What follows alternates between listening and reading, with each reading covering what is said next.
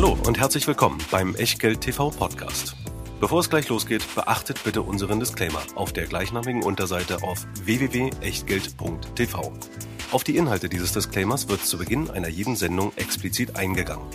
Und nun viel Spaß und gute Unterhaltung mit Tobias Kramer und Christian Weröhl. Herzlich willkommen aus Berlin, herzlich willkommen zu Echtgeld TV und wieder einmal, genauer gesagt zum achten Mal, herzlich willkommen in Carvis AG. Wenn ihr jetzt irritiert guckt, da ist ja jemand ganz anderes. Und habt ihr den Eingangstest schon mal bestanden? Denn Mario Skiru ist seit zehn Jahren im Unternehmen, seit einem Jahr im Vorstand und jetzt hat er vom Kollegen Hussmann quasi die Entadelung bekommen, nämlich die Entsendung zu Echtgeld TV. Ihr seht diese Sendung am Tag vor der Inkabes Hauptversammlung. Das heißt für uns, wir wollen noch mal ein bisschen ganz Aktuelles abklopfen, wollen aber ansonsten auch mal einen anderen Deep Dive machen, sozusagen ein IR-Special. Dazu wünschen wir euch jetzt viel Spaß und natürlich heißt es bei Echtgeld wie immer zu den Nebenwirkungen hat Christian noch was zu sagen. Denn auch beim Special gilt natürlich, alles, was wir hier machen, ist keine Anlageberatung, keine Rechtsberatung, keine Steuerberatung, keine Aufforderung zum Kauf oder Verkauf von Wertpapieren. Wir unterhalten uns hier über und mit der Encarvis AG. Und was ihr aus den Erkenntnissen dieser Unterhaltung macht oder eben nicht macht, das ist ganz allein euer Ding und damit auch euer Risiko. Weder unser Gast Marius Kirun noch wir können irgendeine Haftung übernehmen. Genauso eine Gewähr für Richtigkeit, Vollständigkeit und Aktualität der Unterlagen, die es auch bei dieser Encarvis-Sendung wieder in Hülle und Fülle gibt, in Form unter anderem eines ESG-Reports und eines ESG Performance Plus Reports. Was das genau ist, darüber reden wir gleich. Äh, lieber Marius Kiru, also Sie sind äh, der dritte Vorstand, den wir von Encarvis hier willkommen heißen dürfen. Ähm, Ihre Bezeichnung ist äh, COO-CIO. Erklären Sie uns doch mal ganz kurz, nachdem unsere Zuschauerinnen und Zuschauer wissen, wer Encarvis ist. Ähm, wer sind Sie und was macht so ein COO-CIO? CIO eigentlich beruflich, wenn er nicht bei Echtgeld TV ist? Gute Frage, ja danke. CIO steht für Chief Investment Officer, COO steht für Chief, Chief Operating Officer. Ich kümmere mich letzten Endes um das Investmentgeschäft der NKWS AG und um äh, den Betrieb unserer Anlagen. Also Kohle raus und dass es auch läuft. Richtig, Kohle raus einmal und dann sie immer wieder reinkommt und zwar so viel wie möglich. Ja, kurz, kurz und knackig. Das heißt also, ihr könnt euch darauf freuen, dass wir heute auch mal ein bisschen ja auf die Betriebsseite der Encarvis schauen, nachdem wir ja letztens, als ich in Thailand war und Tobias hier alleine mit Dr. Hussmann gesprochen hat, äh, einen Deep Dive in die Zahlen hatten. Insofern, äh, das ist ja gerade mal sechs Wochen her. Insofern gibt's auch nicht ganz so viel Neues zu besprechen. Aber wer noch mal wissen will, warum Encarvis keine Dividende zahlt, der kann das beispielsweise da rausfinden. Der kann, der kann das da rausfinden auch ansonsten noch eine ganze Menge mehr. Und seitdem hat sich natürlich an den Zahlen nicht viel getan. Es gab natürlich Quartalszahlen in der Zwischenzeit, die auch mit einer bestätigten Guidance äh, garniert wurden. Alles andere, muss man sagen, wäre auch sehr, sehr überraschend, wenn sich da in so kurzer Zeit weder in die eine oder in die andere Richtung irgendwie was getan hätte.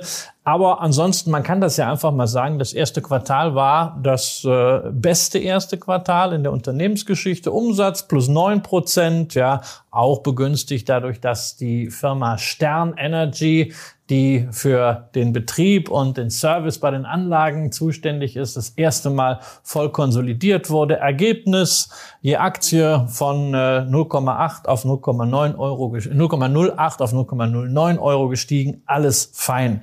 Ähm, da müssen wir jetzt nicht so tief einsteigen, aber gerade weil wir Sie als äh, COO hier haben, es fällt ja so ein bisschen auf, wenn man jetzt mal so die Zahlen für das Portfolio vergleicht, dass ein wesentliches Thema mal wieder Wetter, Wetter, Wetter war. Denn bei den Solarpark-Portfolios haben sie sieben Prozent mehr Umsatz gemacht. Bei den Windpark-Portfolios wurden sozusagen zehn Prozent vom Umsatz gegenüber dem Vorjahr weggeweht. Ähm, wirklich nur Wetter oder gab es noch ein paar andere Themen? Nee, das ist im Wesentlichen äh, sind das die Wettereffekte. In der Tat, wie Sie sagen, Wind bestätigt sich einmal mehr als etwas volatiler als Sonne.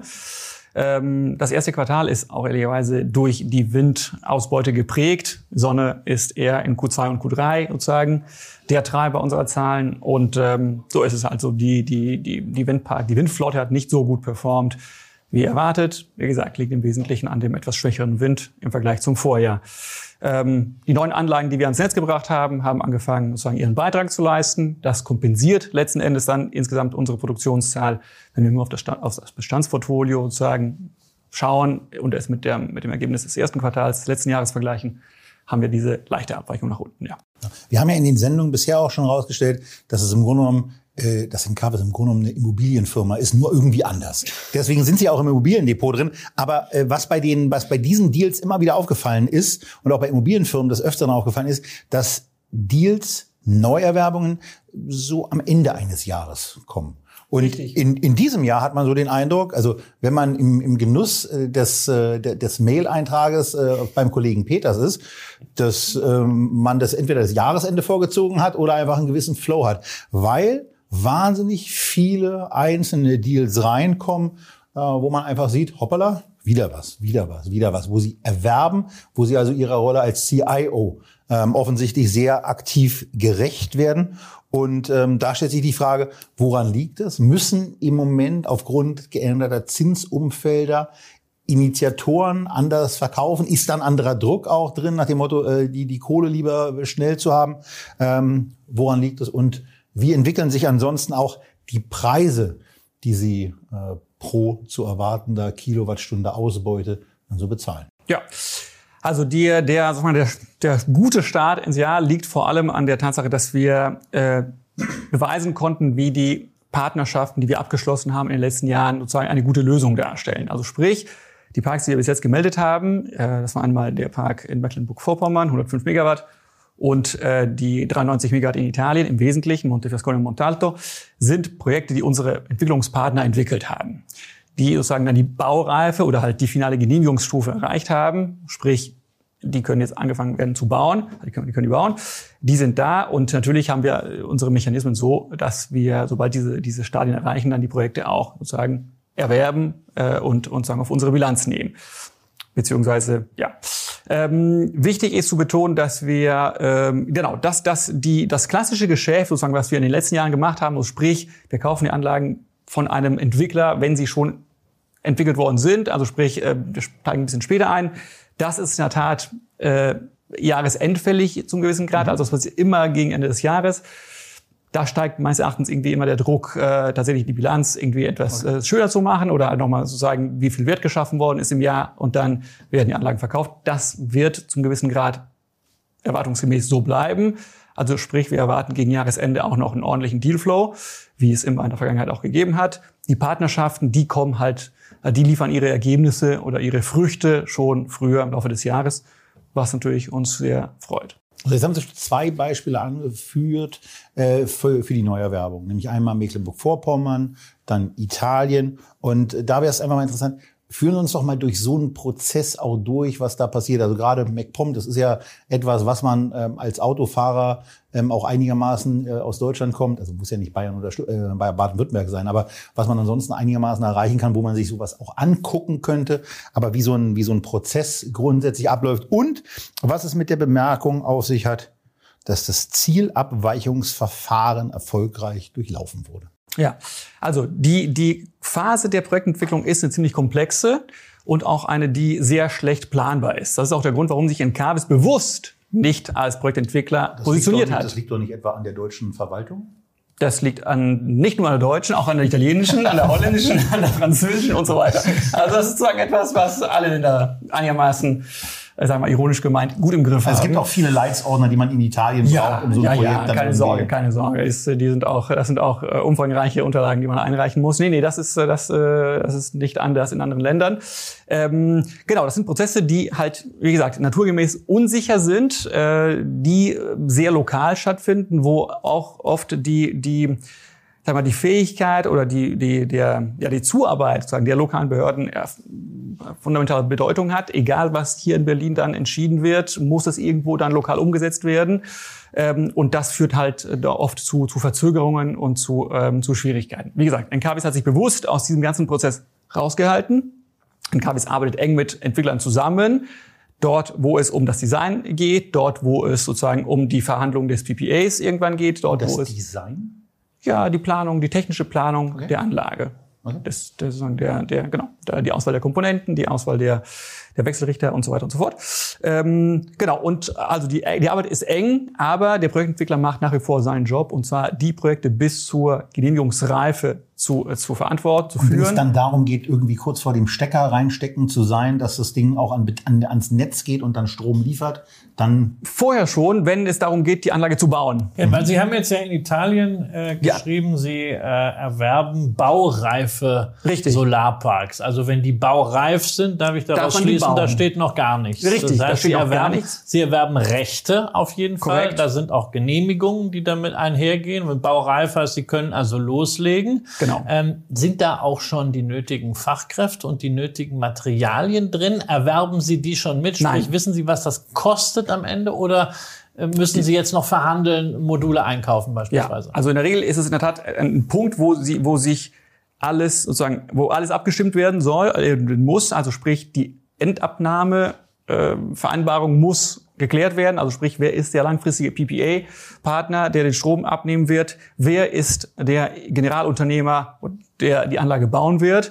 Äh, welche Bank wird die Anlage finanzieren? Das ist sozusagen, was wir orchestrieren, was wir orchestrieren wollen, was für den Projektentwickler oft lästiges Nebengeschäft ist, weil er sich auf die Projektentwicklung der eigenen Parks konzentrieren will, die Pipeline größer machen will und sozusagen dort den Wert schaffen will. Wir steigen halt bewusst äh, vor dem Baubeginn ein, aber halt nach dem Abschluss der sogenannten Genehmigungsphase. Aber so, dass Sie dann auch sagen können, also wir wollen diese Module, weil die Korrekt. besonders effizient sind, gut zum Monitoren sind, eine hohe Ergiebigkeit haben und weil sie vielleicht auch ein gutes Preis-Leistungs-Verhältnis haben und gerade verfügbar sind. Wir wollen die Wechselrichter, wir wollen die Art von Kabel und der Park soll im Detail so aussehen. Aber Sie haben die Genehmigung schon mal. Aber alles andere ist etwas, wo Sie, wie man so schön sagt, im Driving Seat sind. Genau so ist es. Gerade beim Thema der Auswahl der Komponenten ist es eine der Sachen, die uns klar geworden ist. Aufgrund der großen Pipeline, die wir haben und die wir in den nächsten Jahren verwirklichen werden, haben wir natürlich einen Vorteil in größeren ähm, Komponenten, also in größeren, in größeren Or Größenordnungen sozusagen Komponenten zu sourcen. Und das wollen wir natürlich für uns nutzen. Ist das ein Vorteil, ähm, weil man ja immer wieder hört, dass Module äh, doch knapp sind und wenn Sie jetzt kommen und sagen, also wir kaufen große Stückzahlen, weil wir auch große Stückzahlen brauchen, da würde ich ja fast denken, na ja, also da gibt's keinen Mengenrabatt, sondern da gibt's am Ende noch einen Aufschlag dafür, dass man zumindest innerhalb einer baldigen Verfügbarkeit was bekommt. Nein, nein, also das ist so, dass groß für uns immer noch sagen insignifikant für den gesamten Markt ist. Das ist ein Markt, der explodiert. Wie gesagt, auch unsere äh, Stückzahlen sind jetzt nicht äh, ähm, ähm, allzu, also ausufern groß. Das ist absolut okay. Ich habe ich hab das übrigens vorher schon gesagt, dass wir ähm, nicht einfach die Liste durchgehen, sondern dass bei den äh, Antworten wieder genügend dabei ist, dass wir nicht in Ja. 35 Minuten fertig sind. Jetzt aber muss ich doch noch mal nachfragen, weil das gerade bei uns privat auch so ein Thema ist. Meine Mutter will sich so eine Solaranlage aufs Dach machen und wir hatten wirklich sehr lange das Problem mit der Verfügbarkeit. Aber die fangen wir nicht mit Privatconsulting hier an, Doch, oder? doch, mit der Verfügbarkeit kommt. Nee, den Kontakt, den hat uns übrigens schon Dr. Hussmann gemacht. also insofern, das passt.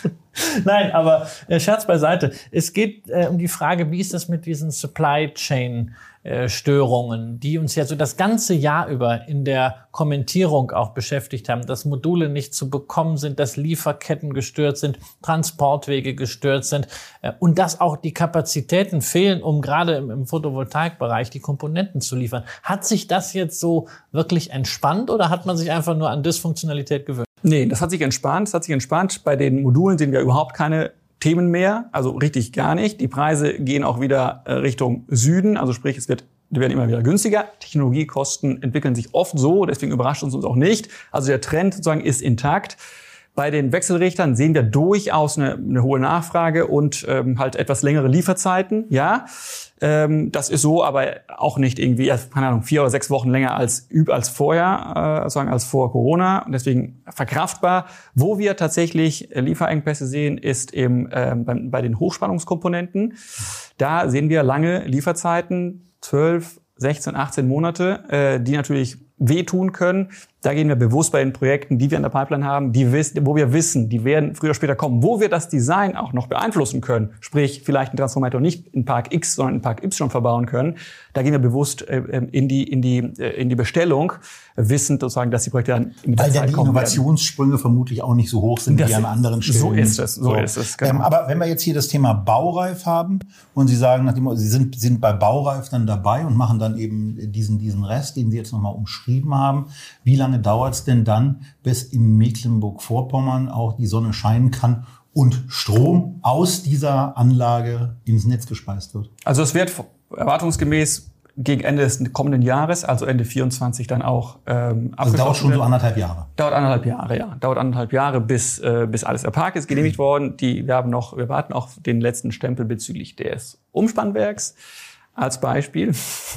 Äh, also insofern gibt es da immer ein paar Verzögerungen. Äh, wie gesagt, wir sind jetzt in der Ausschreibung des EPCs, also sprich des Generalunternehmens, und, ähm, und werden dann ähm, die nächsten Sachen eine, eine Frage Danke. noch. Das heißt, Sie laufen jetzt dann im Grunde auch diese anderthalb Jahre mit Ihrer Vertriebsgruppe rum, was äh, PPA angeht. PPA ist schon gesichert. Ach, der ist, der ist, der ist schon, gesichert. Ist wir haben gemacht. eine das heißt, Lieferverpflichtung, die keine Lieferverpflichtung ist. Also sprich, wir haben da sozusagen Exit-Klauseln. Sollten wir nicht in der Lage sein, bis zum gewissen Datum, und zwar 31.12.2024, äh, Strom zu liefern, aber der Vertrag ist da. Das heißt im Grunde, das, gesam das gesamte Excel-Sheet ist fertig. ist fertig. Sie müssen jetzt nur Korrekt. das Excel in die Realität Korrekt. umsetzen. Korrekt.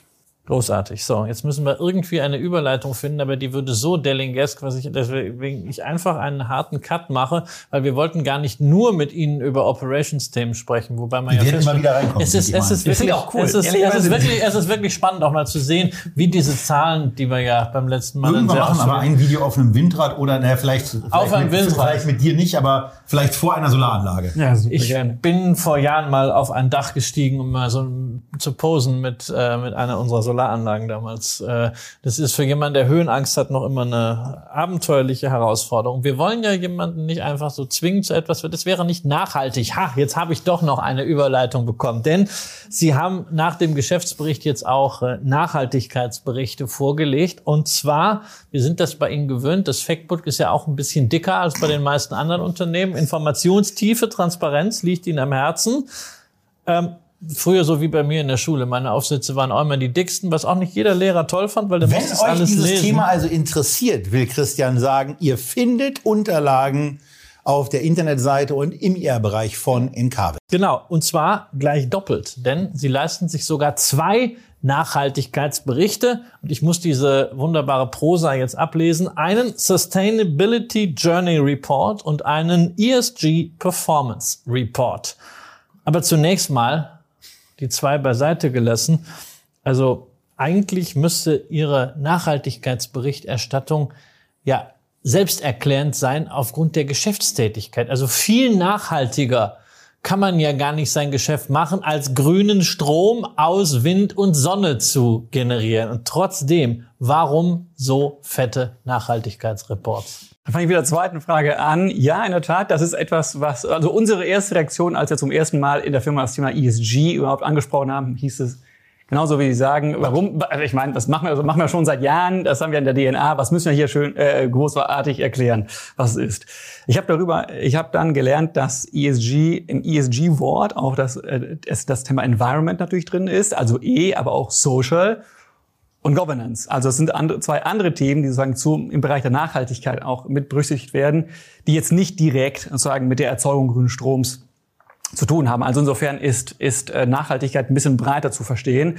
Und das ist auch, warum wir uns äh, sagen, dieses Jahr sogar entschieden haben, zwei Berichte zu, äh, zu veröffentlichen. Einmal die Journey, also was sozusagen wie unser, was wir gerade, was wir machen, was unsere langfristige Strategie ist, wo wir hinwollen. Und dann das Thema des, der, der Berichterstattung, sprich, was haben wir erreicht, wie, wie performen wir? Sozusagen, wie schaffen wir es, das Ganze auch greifbar zu machen, quantifizierbar?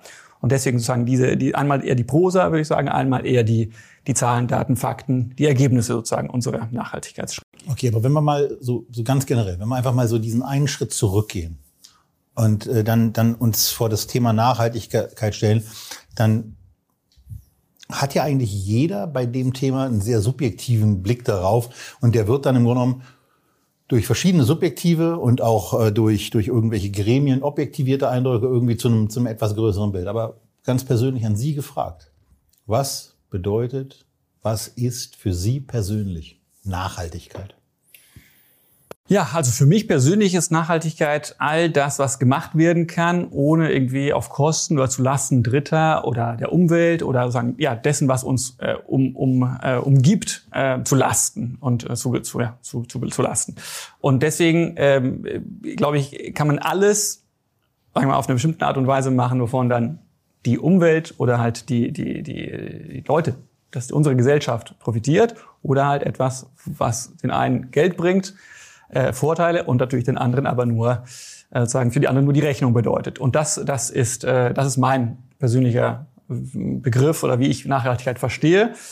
Ähm, und es, ähm, es ist auch warum, aber das Thema, Sie haben völlig recht, das ist, ist subjektiv zum gewissen Grad. Das ist auch warum das Thema der Ratings auch immer wieder so, so diskutiert wird. Wie, wie klar, wie eindeutig ist das Ganze, wie wird das gemessen? Ich glaube, das ist etwas, was sich noch in den nächsten Jahren schärfen wird. Da wird sich, da wird sich noch einiges tun.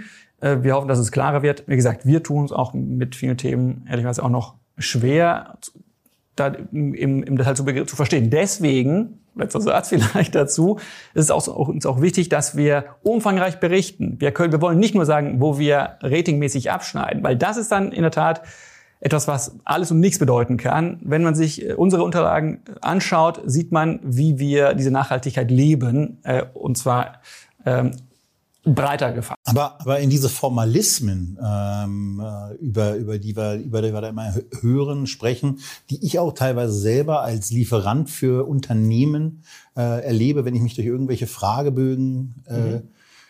arbeiten muss und auf 20 Seiten abgefragt werden, wie ähm, mein Unternehmen mit weniger als zehn Mitarbeitern denn den äh, den Anforderungen von nicht äh, also, äh, ja, Leiharbeiter oder bestimmten anderen Kriterien gerecht zu werden, äh, somit umgeht. Also wie, wie grenzen Sie das ab? So in Ihrer Berichterstattung auf der einen Seite und auf der anderen Seite die Formalismen, die Sie ja trotzdem zu erfüllen haben, um diese Siegel, diese Rating-Siegel oder auch diese Prüfverfahren, die von politischer Seite gefordert werden, äh, zu durchlaufen. Wie, wie geht das?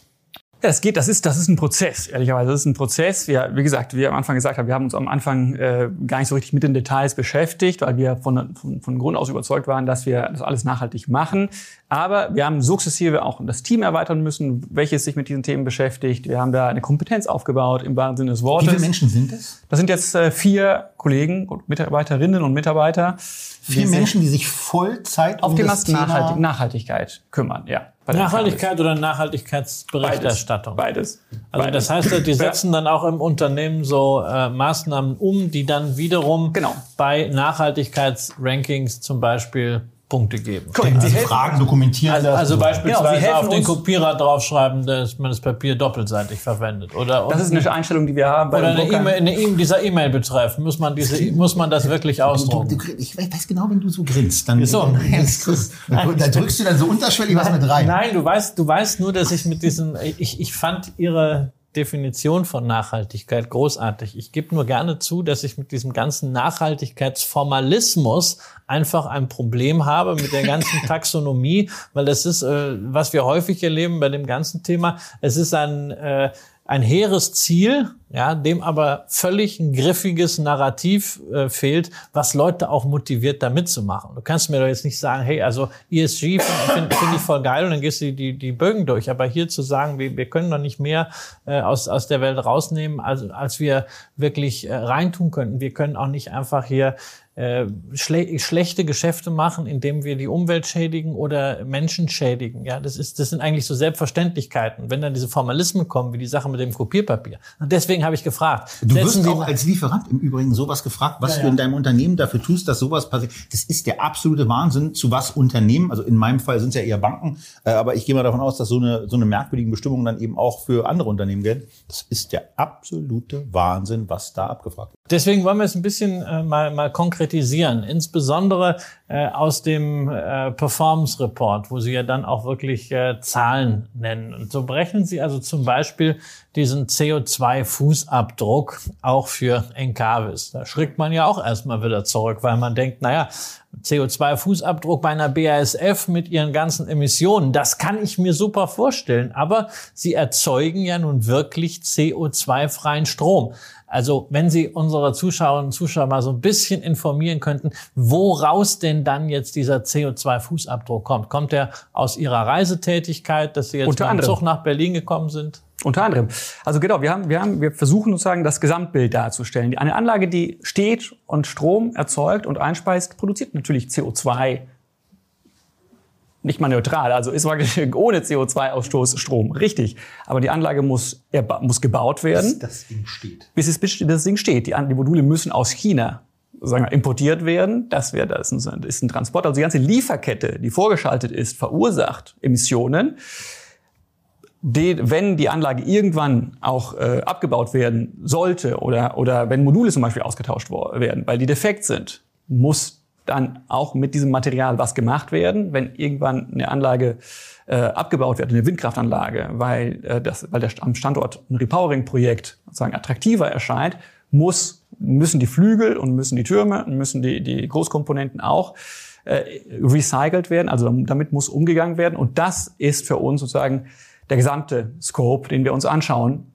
wollen. Und natürlich darüber hinaus die Reisetätigkeit, die Sie genannt haben. Aber das ist, oder die, der Verbrauch im Büro, der Stromverbrauch ist, ist überschaubar, ehrlich Genau, also da- das, das ist überschaubar, aber ist jetzt eigentlich der Strom, den Sie erzeugen und der CO2-frei ist, können Sie den dann gegen diesen CO2-Fußabdruck rechnen oder Wir ist es immer nur Belastung? Wir, wir berichten beides. Also wir, wir, das ist also, also natürlich äh, kommunizieren wir, wie viele Haushalte wir zum Beispiel mit grünem Strom versorgen können und wie viel sagen CO2-Ausstoß wir vermeiden, indem wir den grünen Strom produzieren. Das ist richtig. Gleichzeitig geben wir aus Transparenzgründen aber auch an, wie viel Strom wir selbst verbrauchen. Die Anlagen brauchen immer eine gewisse, einen gewissen, also haben immer einen gewissen Stromverbrauch nachts auch so, so, muss eine so eine Anlage irgendwie äh, erreichbar sein, technisch, und, ähm, und, äh, und eine Windkraftanlage muss sozusagen auch ähm, versorgt werden mit Strom, um zu verstehen, wann die Windverhältnisse sozusagen gut sind, um meinetwegen die Anlage zu drehen und dann den Betrieb aufzunehmen. Und das geben wir alles an. Ist es ja eigentlich so, wenn man das mal sich so betrachtet vor dem, vor dem Auge, vor dem geistigen Auge der Nachhaltigkeit, dass so ein Windrad, wenn wir es dann mal so nehmen, ähm, ja eine eigene Cash-Flow-Rechnung hat. Also man muss am Anfang das Windrad eben hinstellen, kaufen und so weiter und dann produziert es Strom und liefert Geld. Ist die eine Berechnung. Aber wenn wir es jetzt mal umdrehen, ist es ja eigentlich auch eine CO2-Flow. Betrachtung, die wir haben. Denn man, denn man am Anfang braucht man die drei Rotorenblätter, das ganze andere Gedöns, was da noch mit drin ist, die ganze Elektronik und vor allen Dingen nicht zu unterschätzenden Block an Beton, der das Ding ähm, für die Jahre an der Stelle hält, wo es dann eben hingestellt wird. Wie läuft das eigentlich bei dieser CO2-Geschichte dann ab? Äh, Im Übrigen auch jetzt mal im, im größeren Maßstab, wenn über Verbrauchswerte gesprochen wird. Äh, ist es dann so, dass eigentlich so ein dass so ein Windrad, wenn es hingestellt wird, wirklich auch in diese CO2-Bilanz so reingeht, dass dieser Saldo der CO2 Kosten, sage ich jetzt mal, äh, weil mir nichts anderes einfällt, äh, dass das reingeht und dann quasi über den, über den Strom einen, einen Durchschnittswert ermittelt über die Laufzeit. Aber es muss ja am Anfang mit einem stark negativen CO2-Saldo beginnen.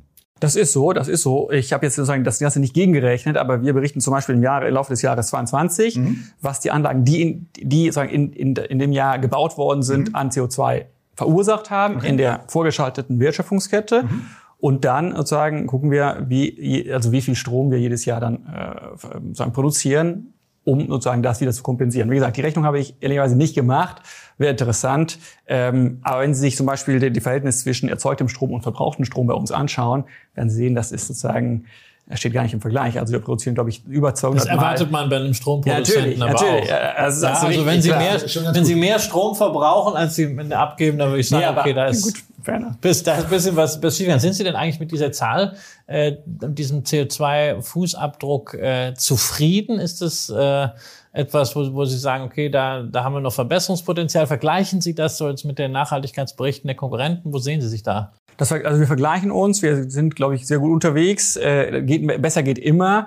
Wir sehen aber, dass die, dass die großen Hebel in der Tat äh, sagen nicht direkt in, in, in unmittelbarer sagen Kontrolle äh, liegen. Also sprich, äh, Module können wir im Moment im Wesentlichen aus China beziehen. Äh, ja, es wird viel über eine europäische Modulfertigung äh, gesprochen. Irgendwann wird es vielleicht auch so sein, dass wir natürlich den CO2-Ausstoß Ausstoß drastisch reduzieren, weil man die Transportwege sich, sich spart. Das wäre alles schön, aber wie gesagt, das Ganze muss natürlich auch wirtschaftlich sein und und ich glaube aus dieser aus dieser also aus diesem sozusagen aus diesem ähm, also ja, aus, aus, aus, wie soll ich sagen, aus dieser, aus dieser aus dieser Balance sozusagen von Faktoren ergibt sich dann die, die richtige und halt die Entscheidung für uns die richtigste. Sie haben gerade schon mal die Strommenge angesprochen, also nur mal die, die nackten Zahlen, weil ich fand das wirklich interessant. Also Sie haben im vergangenen Jahr mit Ihren Wind- und äh, Photovoltaikparks insgesamt drei Milliarden 133 Millionen 157.716 Kilowattstunden Strom produziert. Dann haben Sie ja noch die äh, Asset Management äh, AG, den Bestand, das sind jetzt auch nochmal rund zwei Milliarden, also in Summe fünf Milliarden Kilowattstunden grüne Energie. Ähm, also wir haben jetzt alle so eine, eine Stromrechnung oder so, ja, aber ähm, 5 Milliarden Kilowattstunden, das, das fällt ein bisschen schwer, sich das vorzustellen. Können Sie das mal so runterbrechen auf, auf Haushalte oder Betriebe oder so auf etwas, was sich auch unsere Zuschauerinnen und Zuschauer ein bisschen vorstellen können? Also im Schnitt haben wir gesehen, dass ein zwei äh, bis drei ähm, Familienhaushalt, also eine Familie mit zwei bis drei Mitgliedern sozusagen, einen äh, jährlichen Stromverbrauch von circa 2700 Kilowattstunden hat. Und wenn man das hochrechnet, können wir mit unseren, äh, mit unseren, äh, mit unserer Erzeugung äh, 1,9 Millionen Haushalte versorgen, was schon mal eine interessante Nummer ist. Ja, ja. Im, im, im Bericht ist auch ein Thema Artenvielfalt. Korrekt. Mir ist das, glaube ich, irgendwann mal in einem Tatort aufgefallen, ähm, wo auch bei einem, bei einem Windradbauer, da ist irgendein, hat irgendein Mord stattgefunden, dann haben sich auch irgendwelche Umweltschützer darüber aufgeregt, dass da so viele Vögel reinfliegen. Und das ist seitdem irgendwie so ein Thema, was meinem Eindruck nach begleitet. Ich habe dann irgendwann aber auch mal eine andere Grafik gesehen, wo diese Vögel, da gibt's ein paar hundert, paar tausend, paar zehntausend, ich weiß es wirklich nicht, ähm, die im Jahr davon getötet werden. Und dem wurde mal gegenübergestellt, ähm, was durch fahrende Autos genau. ähm, so getötet wird, äh, durch Flugzeuge vielleicht auch oder andere Sachen. Aber wenn wir, wenn wir dieses, wenn wir dieses Thema einfach mal haben und da auch im Thema Nachhaltigkeit vielleicht äh, sehen, dass es auch ganz gut ist, ähm, Vögel und andere äh, Tiere nicht zu schädigen. Ähm, Gibt es da irgendwas, was Sie da haben, äh, was Sie uns mit auf den Weg geben können? Vielleicht auch in Anlehnung an diese nacherzählte Grafik? Ja, also ich kann erstmal mit den Fakten. Wir haben noch nie einen Unfall gehabt, wo, wo wir unter einem äh, unserer Windräder einen, äh, einen toten äh, Vogel gesehen haben. Also insofern äh, haben wir da so keine statistischen Werte, die wir irgendwie anziehen können. Oder beziehungsweise die Statistik spricht ehrlicherweise für den Weiterbetrieb der Windkraftanlagen ohne große Risiken. Es ist so, dass wir durchaus einige, ähm, einige Auflagen in unseren Genehmigungsverfahren berücksichtigen müssen. Zum Beispiel dort, wo äh, erhöhter Fledermausflug äh, in bestimmten Uhrzeiten unter bestimmten Windverhältnissen stattfindet, müssen die Anlagen sozusagen nicht oder dürfen die Anlagen nicht betrieben werden. Mhm. Daran halten wir uns natürlich. Also sprich, dort, wo eine höhere Gefahr äh, ja, erwartet das wird ja höchstwahrscheinlich auch im Genehmigungsverfahren. Richtig, äh, genau, das ist die Auflage. genau, das ist eine Auflage, die dann so äh, mitgegeben wird. Du, du darfst die Anlage betreiben, wenn du das berücksichtigst. Völlig, völlig okay, das wissen wir. Dann können wir es auch in den Ertragsgutachten berücksichtigen. Und wie gesagt, das, glaube ich, ist eine sehr gute Präventionsmaßnahme. Und wie Sie gesagt haben, äh, wenn, wenn man sich die ganzen statistischen Studien, die laufend wieder aktualisiert werden, anschaut, stellt man immer wieder fest, das ist ehrlicherweise nicht die größte Gefahr für äh, für, sagen wir, für Vögel, Vogelarten, ähm, der Betrieb von Windrädern. So, jetzt gehen wir mal von dem Thema Vögel weg zu einem signifikant ernsteren äh, Thema, was in der Regel dann nicht, auch, auch nicht von Teilen in irgendeiner Form belächelt wird. Wir gehen mal auf das Thema Komponenten für Photovoltaikanlagen von den Anlagen, die in China produziert werden. Und da sind wir dann bei etwas, was in den letzten Wochen, Monaten intensivst gespielt wird, nämlich Sicherstellung bei einer Lieferkette, dass keine Zwangsarbeit im Spiel ist. Wie kann man sowas sicherstellen? Und wie kann man vor allen Dingen für bestimmte Materialien, die ja auch verarbeitet werden müssen, ohne die sie nicht können, ja. sicherstellen, dass da keine Zwangsarbeiter A beschäftigt waren oder im Zuge der Produktion dessen äh, auch gestorben sind? Ja. Das ist eine gute Frage und wahrscheinlich ist die Antwort etwas unzufriedenstellend. Verifizieren kann man das nur vor Ort. Man müsste sozusagen sich dann alles regelmäßig auch anschauen, um zu sehen, ob das was. Das finden die Chinesen bestimmt super, wenn da jemand von Genau. Kabels den gesamten Produktionsprozess seiner Materialien überwacht. Deswegen ist es am Ende nicht praktikabel. Es ist etwas, was wir uns sozusagen auf Branchenebene durchaus überlegen, dass wir sozusagen uns als, als es gibt ja äh, verschiedene natürlich, die jetzt in dieser, als Stakeholder in dieser Industrie unter, unterwegs sind, die das gleiche Interesse haben und verfolgen, sozusagen sicherzustellen, dass die Wertschöpfungskette sozusagen nachhaltig ist.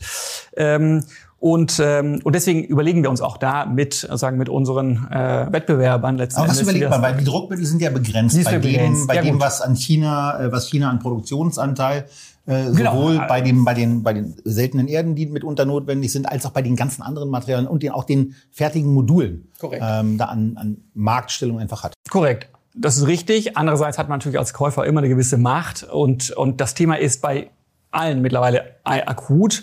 Und deswegen glaube ich auch, dass die Bemühungen auch in China sozusagen äh, sichtbar werden. Das ist zumindest, wo- wovon wir ausgehen und was uns durchaus von, von, von ähm, unseren Wettbewerbern auch bestätigt wird.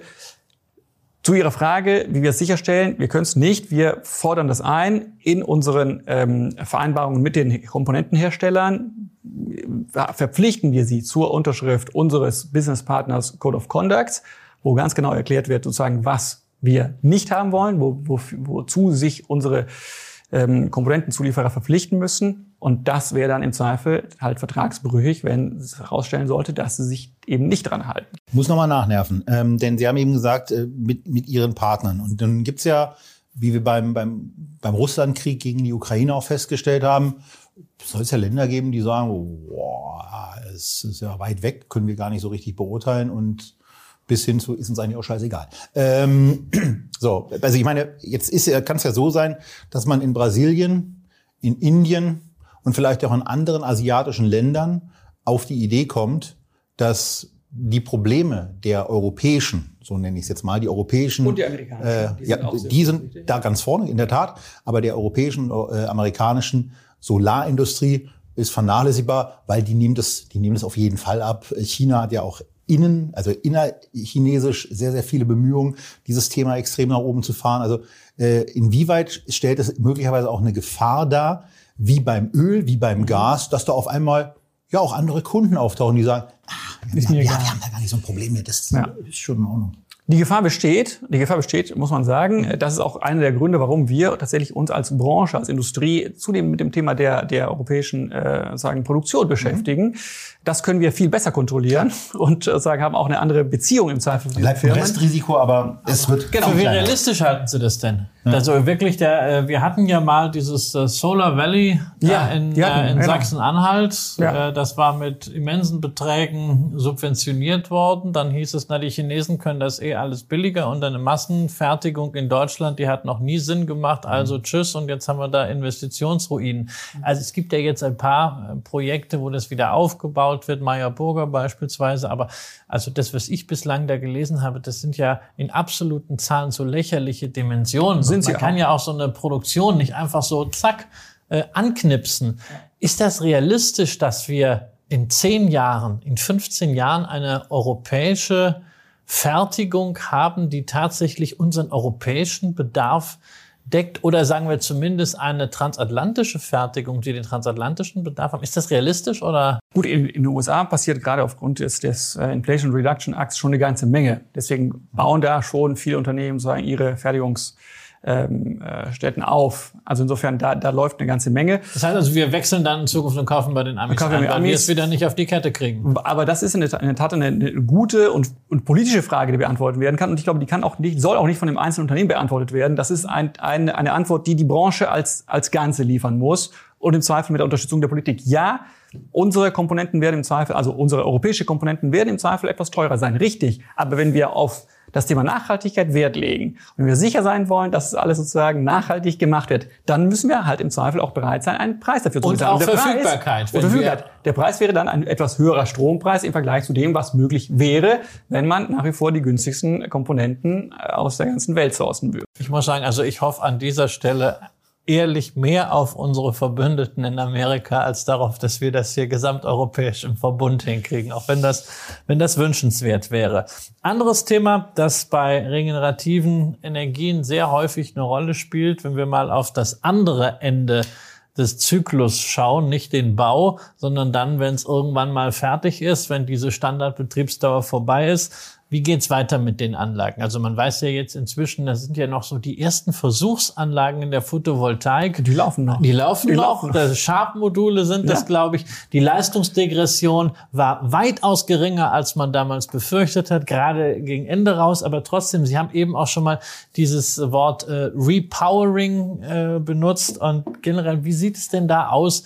Auch mit der ESG-Policy, Recycling von Komponenten wenn eine solche Anlage am Ende ihrer Lebensdauer angekommen ist. Ja, das, das ist ähm, ein Punkt, womit, was, womit wir uns auch beschäftigen natürlich. Wir haben in der Tat noch nicht die große, also die Erfahrung äh, im großen Stil gemacht. Also sprich, wir haben gezielt Module ausgetauscht und auch nicht in, in großen Volumina.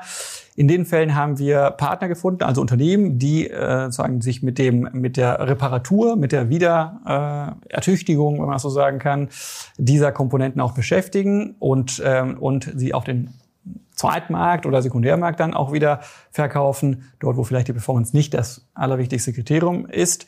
Das funktioniert. Grundsätzlich haben wir äh, festgestellt, dass ein Recycling der Module bis zu 85 Prozent des Materials möglich ist, was natürlich eine gute Zahl ist.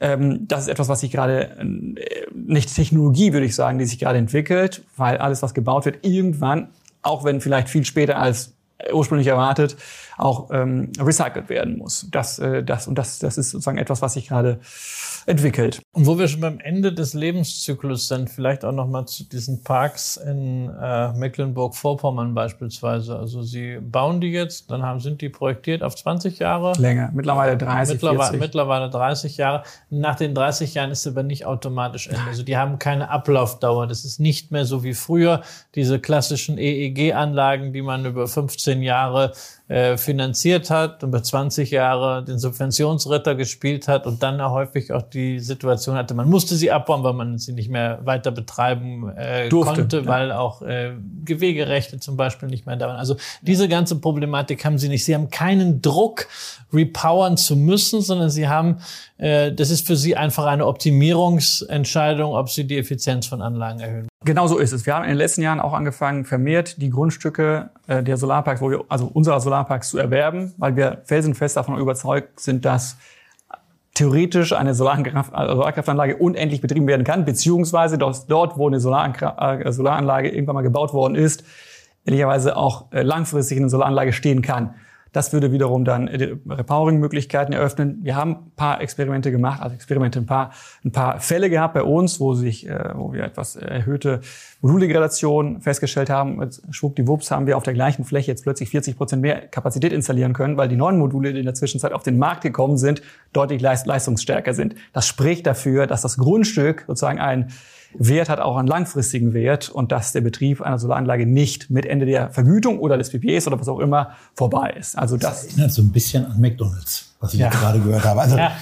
das war schon ja, der aber Gedanke. Das, aber äh, das, das Spannende ist jetzt, also wir haben jetzt immer angefangen, eigentlich über äh, I- und S-Themen zu sprechen und landen am Ende doch wieder bei wirtschaftlichen Themen. Da erkennen wir nämlich wieder dieses ganze Gedöns von wegen Stakeholder Value. Das ist alles nur ein Narrativ. Das ist eigentlich der, der ehrbare Kaufmann weiß, er kann keine Geschäfte gegen seine Umwelt, gegen seine Kunden, gegen seine Mitarbeiter und gegen seine Aktionäre machen. Das ist einfach jetzt mal nur wieder ein anderes Label drauf. Jetzt will ich aber noch ganz kurz, bevor wir dann gleich auch wieder mal ein bisschen zu, zu äh, Zahlen kommen, äh, nochmal auf dieses äh, G eingehen und nicht jetzt so Themen wie Altersgrenzen im Aufsichtsrat und sonst was. Also ich finde das sehr großartig, dass man Know-how im Unternehmen, was da ist, einfach nutzt, gerade wenn die Leute auch Skin in the Game haben. Aber ein anderes Thema, was man früher auch nicht als Governance gesehen hätte, sondern einfach als guten Teil der Risikoberichterstattung. Äh, Cybersicherheit, Cybersecurity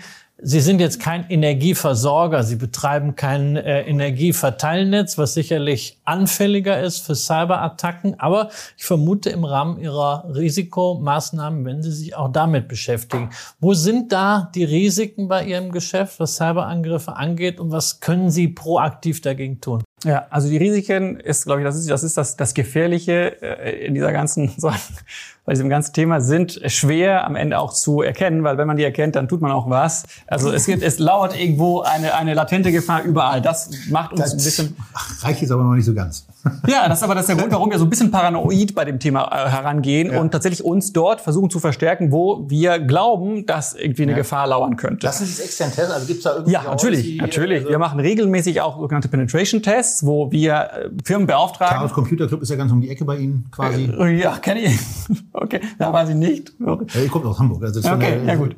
Ähm, und, und da lassen wir sozusagen Firmen testen, sagen, wie, wie angreifbar wir sind, Ja. was man überhaupt findet, wenn man sich in unseren Systemen, oder schafft man es überhaupt in unseren Systemen, sich rein zu äh, sneaken und was findet man, was kann man dadurch für, für Schäden verursachen. Also das, da gehen wir, wie gesagt, sehr, sehr vorsichtig vor. Wir haben alles, was sozusagen denkbar ist, äh, was Standard ist, Multifactor-Authentifizierung zum Beispiel implementiert vor einigen Jahren. Also sprich, wenn ich mich morgens im Rechner, am Rechner anmelde, muss ich auch mit der per SMS oder per, per ähm, äh, Device bestätigen, dass ich es bin.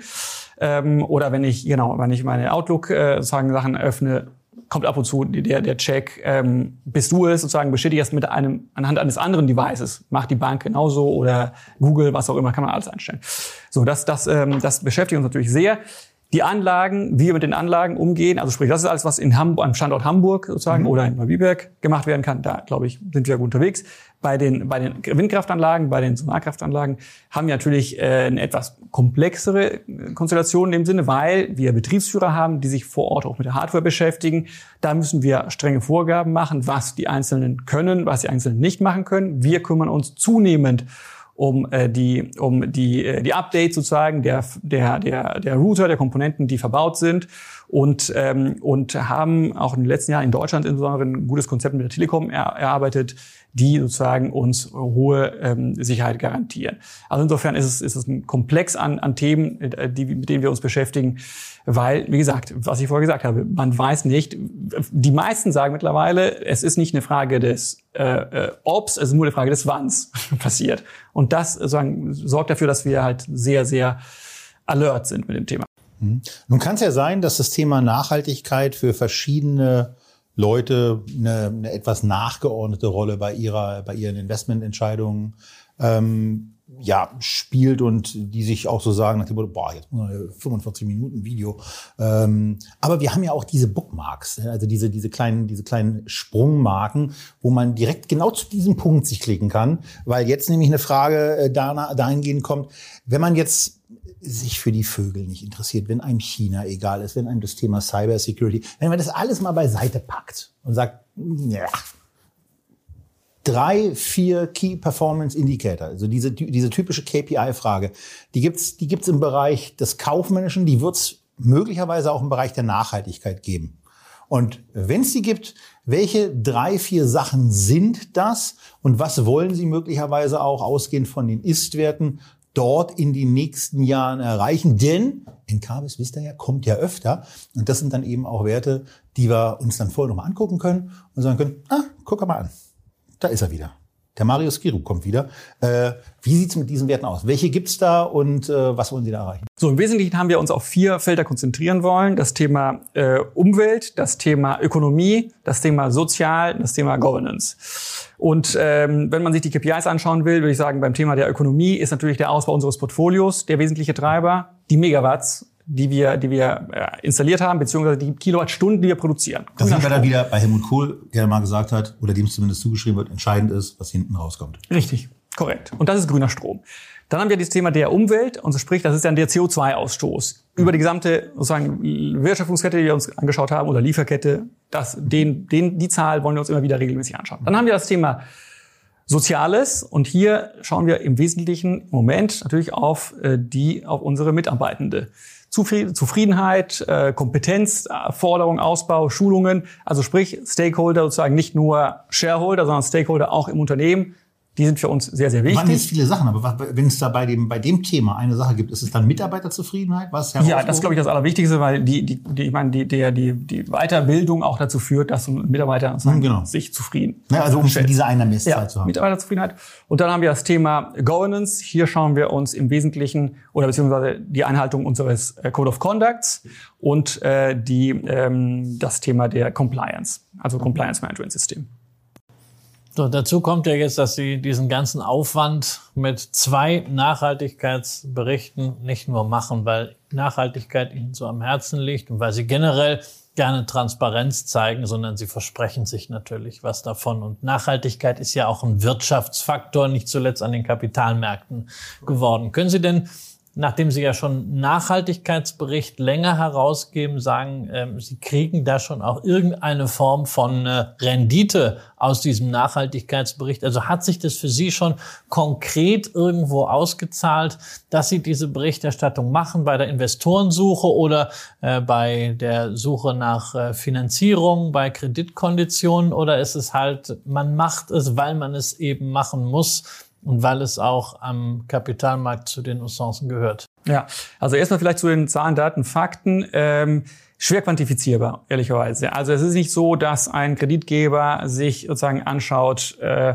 wie gut wir äh, ESG-mäßig unterwegs sind. Die schauen sich, wie gut unsere oder wie belastbar unsere Bilanz ist und wie gut unsere Kennzahlen, unsere wirtschaftlichen Kennzahlen sind. Das Auch muss für, man diese, auch für sagen. diese Green Bond So genau. Jetzt, jetzt ist es so, dass aber natürlich Investoren zu, zunehmend äh, Töpfe haben, die sie für bestimmte Investitionen vorsehen. Das Thema Nachhaltigkeit zum Beispiel. Da qualifizieren wir uns natürlich durch eine solche Berichterstattung für diese Investition. Also sprich, die werden nicht günstiger, aber es wird im Zweifel mehr Geld ähm, sozusagen verfügbar gemacht für nachhaltige Investitionen. Insofern ist das halt ein Vorteil. Was in natürlich. Zeiten, in denen ja die Geldmenge tendenziell mal Genau. im Zaum gehalten werden soll, auch nicht so schlecht. So ist es, genau. Und darüber hinaus ist natürlich äh, zum gewissen Grad ein, ein, ein Wettbewerbsvorteil, was sich daraus ergeben kann. Wir, wie gesagt, kommunizieren sehr, sehr äh, offen über unsere, unsere äh, Werte und über unsere Nachhaltigkeits sozusagen Aktivitäten. Ich glaube, das ist etwas, was einem Investor äh, sagen die Möglichkeit äh, gibt, zu, zu sehen, wie, wie die Firma auch die Nachhaltigkeit lebt.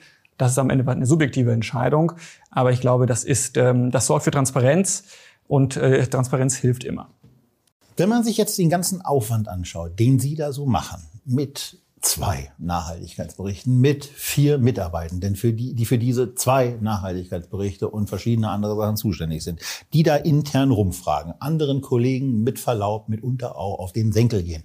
Also zum Thema Mitarbeiterzufriedenheit nicht immer positiv beitragen können, einfach äh, qua dessen, was sie tun müssen. Wenn man sich diesen ganzen Aufwand anschaut und am Ende kommt da ein A-Rating raus. Nebenbei gesagt, MSCI, wenn A für Average in so einer Nomenklatur steht und A ja eigentlich die drittbeste Bewertungsstufe ist, dann bin ich von dem Bewertungsverfahren einfach mal ein bisschen irritiert. Aber das ist ein anderes Thema, was ja gerne mal jemand von MSCI hier auch erklären kann. Ähm, also Double A muss offenbar above average heißen und äh, Triple A dann Sind absolut, absolut above Triple A average. ist übersetzt mit Leaders. Ja, ja, genau. Äh, Mann, oh Mann, oh Mann, oh Mann, oh Mann. Ähm, äh, was, was ist da los? Also warum, warum ist es nur, also in, in jetzt im MSCI-Deutsch ein, ein durchschnittlich? Ähm, was, was fehlt da noch? Und äh, bei ISS, da ist es ein B+. Da gehen wir jetzt mal gar nicht näher darauf ein, wofür das eigentlich steht. Aber äh, was, was ist da los? Also über das B-Plus-Rating sind wir paradoxerweise sogar stolzer als, als über das A-Rating, weil wir im Vergleich zu unseren Peers sozusagen zu den Besten gehören letzten Endes. Es gibt nur ein Unternehmen, kennen wir leider nicht, ist nicht angegeben, welches eine besser, ein besseres Rating hat. Aber ansonsten sind wir von den 39 äh, sozusagen Peers, die wir in unserer Industrie haben, sozusagen gehören wir zur Besten, zur Gruppe der Besten sozusagen. Das, deswegen, das ist äh, eine, eine, eine, äh, eine positive Nachricht, also wie gesagt, etwas, was uns stolz macht. Beim Thema des äh, bei, bei ESG-Rating sieht's etwas anders aus. Da haben wir auch Peers, das schließen wir auch immer noch mit, den, mit den Besten ab. Ähm, der Punkt hier ist, dass, dass letzten Endes auch nicht ganz klar ist, also zumindest mir nicht, wie diese ganzen Ratings am Ende zustande kommen.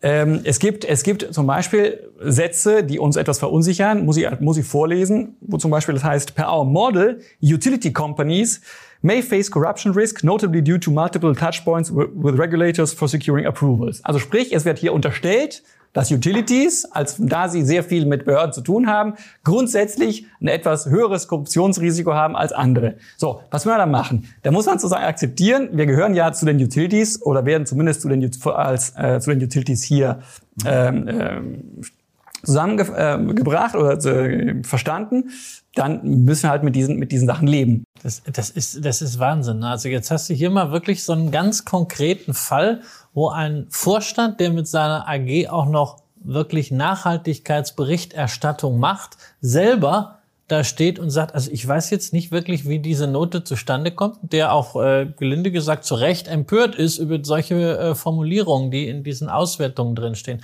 Und jetzt muss man sich immer wieder klar machen, dass diese Ratings Voraussetzung sind und noch künftig noch mehr dafür sein sollen, was Anlegerinnen und Anleger in der Filiale an Produkten angeboten. Wir sollen alle in diese Produkte investieren. Manchmal werden wir dazu gezwungen, weil wir von ETF-Gesellschaften automatisch gemerged werden in Indizes, die ESG haben. Ja, und dann ist da so etwas die Basis. Da packst du dir als Anleger über diese Zwangsbeglückung nur noch an den Kopf. Du kannst es ja wenigstens selber, du kannst dem ja noch selber entkommen als Privatanleger, weil du sagst, ich investiere mein eigenes Geld, ich mache mir quasi meinen eigenen Index, mein eigenes Portfolio. Aber als Unternehmen bist du ja gezwungen, diesen Firlefanz mitzumachen. Was das Gute daran ist?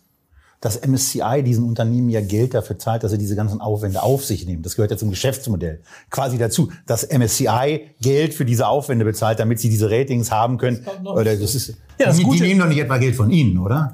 Ehrlicherweise bin ich, bin ich überfragt, das weiß ich jetzt nicht, von, wen, von wer sie bezahlt. Glauben Sie mir, die nehmen Geld von Ihnen? Die glaub, gehe ich davon aus, aber der, das, der Punkt ist hier zum Beispiel, das, ist, das Gute ist, das sind Sachen, die man formalistisch lösen kann. Also wir haben uns jetzt vorgenommen, hier zum Beispiel ein Antikorruption, eine Antikorruptionsrichtlinie zu kodifizieren, zu verhalten. Wurde ich auch nachgefragt, stimmt. Ich wurde auch ja. nachgefragt, ob ich eine so. Antikorruptionsrichtlinie genau. bei mir im Unternehmen habe. So, die müssen wir machen, die müssen wir veröffentlichen, dann ist das Thema möglicherweise erledigt. Dann fallen wir wieder in dieser Thematik der, sagen, der, der, äh, des Formalismus rein. Aber das ist auch der Grund, warum wir sozusagen nicht nur die Ratings äh, veröffentlichen wollen oder halt uns die Ergebnisse der ganzen Analysen äh, veröffentlichen wollen, sondern warum wir Nachhaltigkeit umfänglich berichten. Ich wurde gefragt, ob wir einen Antikorruptionsbeauftragten haben. Ja, was, was, haben wir? Im Zweifelsfall immer ja Überrascht mich nicht. Überrascht mich nicht. Haben die, haben die, haben die dann auch gesagt. Ja. Ich soll mich einfach eintragen. Ja. Das ist genau in der Sinne. Ist egal.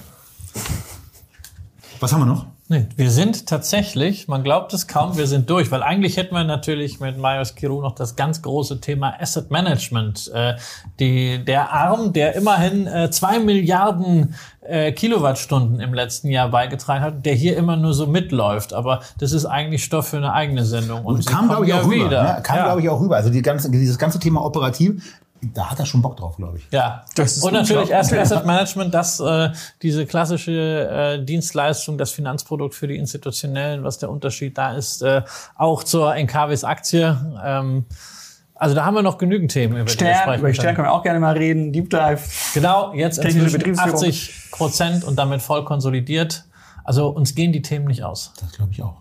Und damit sind wir jetzt am Ende der IR-Spezialausgabe, wo es insbesondere um das Thema Nachhaltigkeit und Nachhaltigkeitsberichterstattung und Merkwürdigkeiten aufgrund von Nachhaltigkeitsberichterstattung ging. Und am Anfang eben auch nochmal ein ganz kurzes Update zum Thema, wie lief eigentlich Q1. Am Tag vor der Hauptversammlung von NKWs geht dieses Video online. Alles, was im Themenumkreis auch zum Geschäftsjahr 2022 zu sagen war, gab es in der Sendung vor dieser, also in der siebten Sendung, die ihr in der Echtgeld TV Historie auch findet. Uns bleibt jetzt aus Berlin nur noch euch zu sagen, dass wir euch mit auf den Weg geben. Bleibt gesund, bleibt investiert und wir freuen uns darauf, euch in der nächsten Ausgabe dann ein Update zu Technologiefonds aus dem Hause Invesco zu produzieren. Das war nämlich heute ebenfalls ein Video, was wir hier produziert haben. Und weil wir dann schon mal hier waren, das Thema vermögensverwaltende GmbH und der Punkt, wie das eigentlich mit den Steuern für bestimmte Wertpapiergattungen so einzeln läuft. Spezielles Interesse bei euch hervorgelöst, äh, spezielles Interesse bei euch ausgelöst hat. Das gibt's dann in der übernächsten Folge, die wir auch hier aufgezeichnet haben. Also Euch erwartet in der nächsten Woche ein Dreiklang an Themen, wo wir heute den Anfang gemacht haben.